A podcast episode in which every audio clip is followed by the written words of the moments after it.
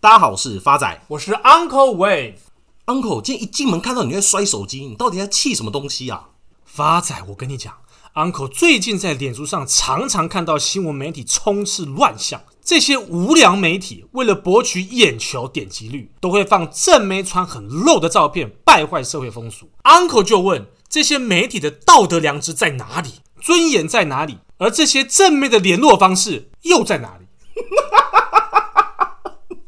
所以 Uncle 从头到尾生气的原因，只是因为没有留联络方式哦。正确。好了，话说回来，讲到最近社群媒体最大的新闻，莫过于是特斯拉的执行长马斯克并购社群媒体 Twitter 的消息。而这整起事件要从今年的三月底的推文开始说起。马斯克发起投票，直言问粉丝：“你认为 Twitter 有遵循言论自由的原则吗？”他发完这则推文，又接着问粉丝：“是否需要新的媒体平台？如果 Twitter 做不好的话，那我们该怎么办？”也就是这几篇推文，让各界媒体开始猜测马斯克是否要跟川普一样来自建自己的社群媒体。没想到过不到几周，马斯克就以二十八点九亿的美金购入 Twitter 百分之九点二的股份，而这样也使马斯克成为 Twitter 最大的单一股东。消息一出，Twitter 股价瞬间涨了将近快三成，创了九年以来盘中最大的涨幅。正当所有人猜测马斯克将为 Twitter 带来什么转变的同时，Twitter 执行长在一周后直接发表公开信，表示拒绝马斯克进入董事会。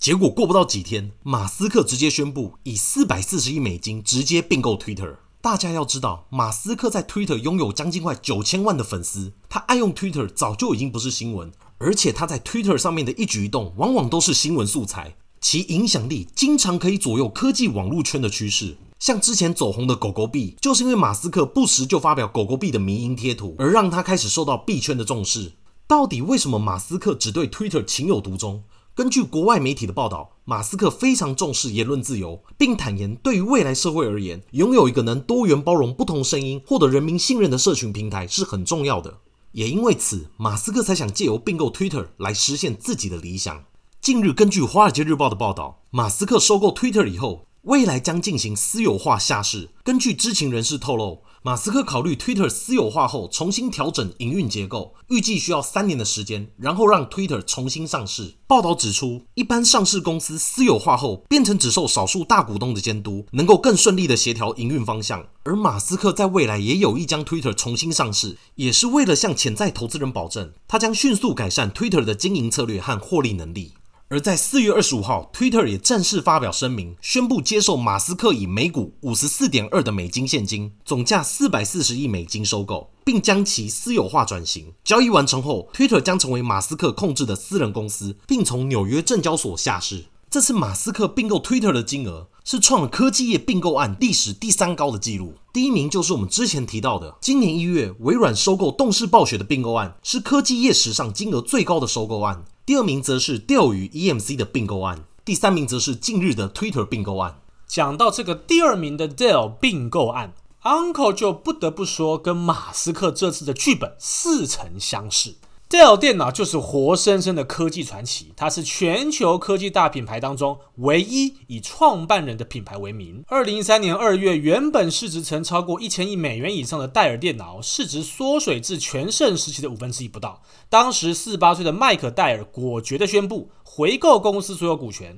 他和私募投资公司银湖跟微软合作，以近两百五十亿美金将一手创办挂着自己名字的戴尔电脑私有化，从此离开华尔街。到了二零一六年九月七号，戴尔正式合并储存大厂 EMC，而正式成立 Dell Technologies。这起并购案，戴尔砸下六百七十亿美金，创下当时科技业最高的金额并购案。然而，利息支出压力造成庞大的财务负担，迫使 Dell 重新上市以筹措资金。二零一八年七月，Dell 通过股票及现金买下 VMware，追踪股票已重新登上纽约股市，并在二零一八年十月二十八号在纽约证券交易所交易。等于说，Twitter 此次的私有化到上市的过程，Dell 早就经历过了。Uncle，既然你今天已经提到掉的例子了，你要不要也借由这个机会跟听众朋友解释一下什么是私有化啊？私有化，Uncle 用白话文来说，就是公司要把股票股权全部都收回来，不再让大众进行交易了。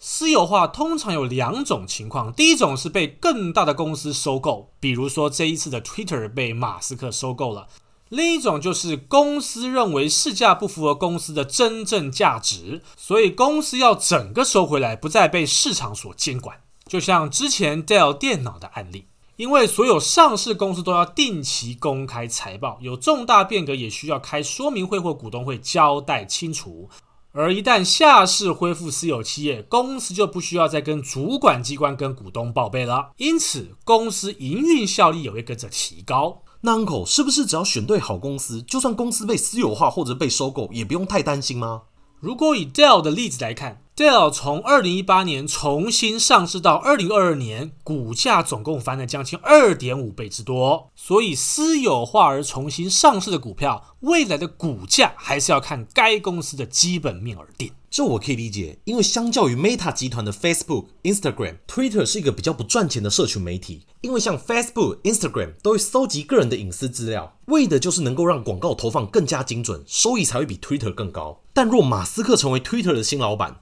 喜欢创新东西而且有技术背景的他，必然会带来许多新气象。比如说，运用区块链的概念，让 Twitter 成为去中心化的社群平台，或是加入虚拟货币或 NFT 的打赏方式。这些改革如果能在 Twitter 平台陆续成真，未来社群网络就不再只会依靠广告赚钱。那么，Uncle 发仔今天第一个问题想问：Twitter 都要被马斯克收购了，现在股价差不多在五十块左右，那现在还可以买吗？当然可以。Uncle 推波如下，第一波从二零二二年二月二十四号的低点三十一点三，涨到二零二二年三月一号的高点三六点一二，再修正到二零二二年三月八号的低点三十一点九五，再涨到二零二二年四月五号的高点五十四点五七。最后修正到二零二二年四月十八号的低点四四点三六，那么现在就是从四四点三六往上推升的第五波。那么未来的目标价会落在哪儿呢？未来 Twitter 会落在的目标价是五十八块。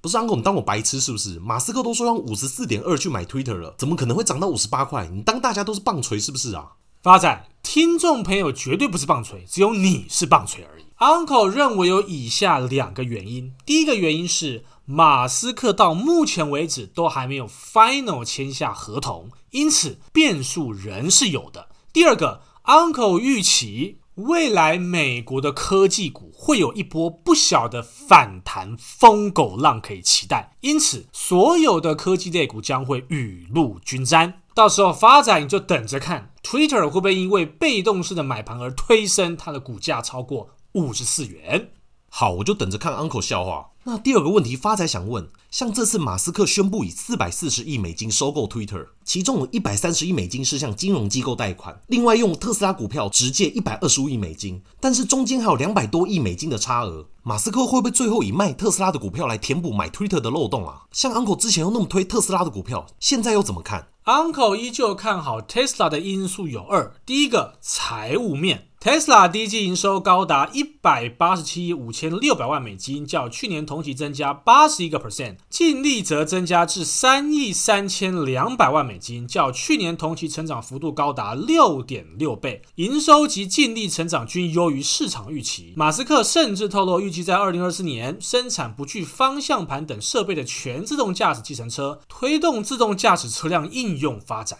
由于这一两年来，传统车厂出现严重供应链缺料的情况，有些车厂甚至有产线因此而停摆，让部分消费者将购车需求转向电动车。对此，马斯克表示，Tesla 其实也同样面临缺料的影响，导致 Tesla 必须调整各车款售价以因应成本。马斯克也同时表示，今年交车比例将可达六十个 percent，而未来几年交车比例也将维持在五十个 percent，强调 Tesla 未来几年的营运将维持正常成长。Uncle 看好的第二个因素是基本面。Tesla 执行长马斯克近期也公开呼吁，扩大对锂矿开采的投资，以缩小推动电动车普及化导致的供需差距。电池生产更具体来说是锂。是限制全球电动车普及的根本因素。马斯克认为需要在这方面协助产业，同时也鼓励那些在寻求机会拓展锂矿业务的企业。根据 Benchmark Mineral Intelligence 数据，全球锂价指数在二零二一年飙升了两百八十个 percent，今年第一季又大涨了一百二十七个 percent。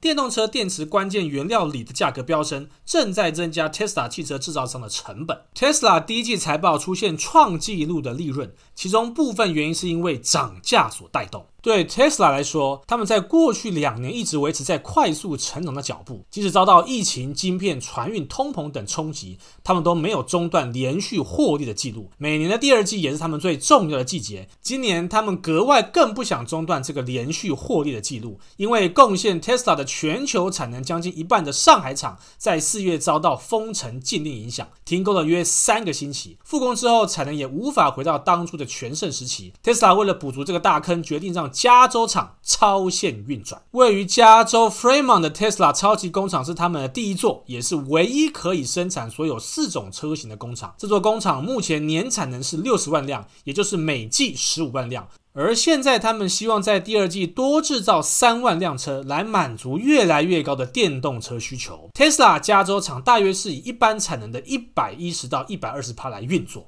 Tesla 在四月七号为反映镍价暴涨和供应链长期累积的通膨压力，上调 Tesla 在美国 Model 3的车款售价，这是 Tesla 一个月内第三度的涨价。马斯克也同时预估，四年后 Tesla 每季产能为一百万辆汽车，如果再过十年，每季将生产五百万辆电动汽车。他看好届时 Tesla 的汽车业务将大致相当于福斯跟丰田汽车的总和。最后，Uncle 曾经在第第九十八集的时候分享过 Tesla，那个时候 Tesla 的价格是九百四十四元，中间 Tesla 的股价曾经一度涨到一千一百五十二块，离 Uncle 目标价一千一百七十五块差不到两个 percent，因此 Uncle 认为此次的目标价维持不变，有任何听众朋友想要加码的，都可以把握机会布局。最后是回复听众朋友的时间，第一位是新朋友，来自沙漠的陌生人，深入浅出的股票 Podcast，剔除掉结尾的股票推荐，非常建议初学者多听少做。Uncle，你看呐、啊，整天边怪力乱神，邪恶第五波，到底谁会相信啊？发仔，